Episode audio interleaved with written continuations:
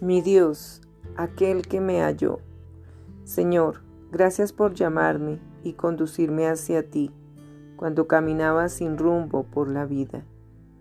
Haz que nunca olvide de dónde salí y dónde estoy ahora a causa de que tú me amaste tanto como para ir tras de mí y traerme de vuelta al hogar.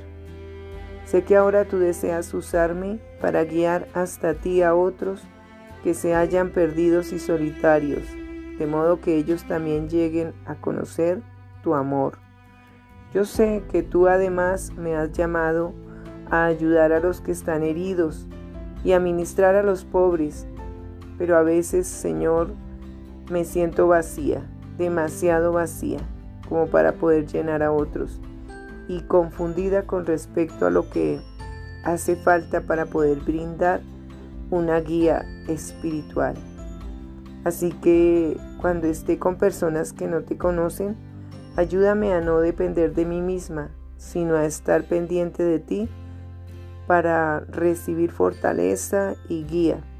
Sé, aunque a veces lo olvido, que tú me capacitas para hacer todo lo que me has llamado a hacer.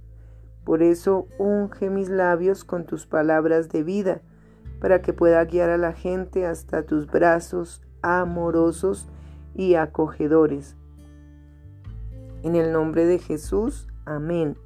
Con amor, tu princesa, que necesita tu divina conducción.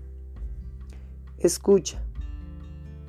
Y el hijo le, le dijo, Padre, he pecado contra el cielo y contra ti, y ya no soy digno de ser llamado tu hijo. Pero el padre dijo a sus siervos, Sacad el mejor vestido y vestidle, y poned un anillo en su mano y calzado en sus pies, y traed el becerro gordo y matadlo, y comamos y hagamos fiesta, porque este mi hijo muerto era y ha revivido, se había perdido y es hallado.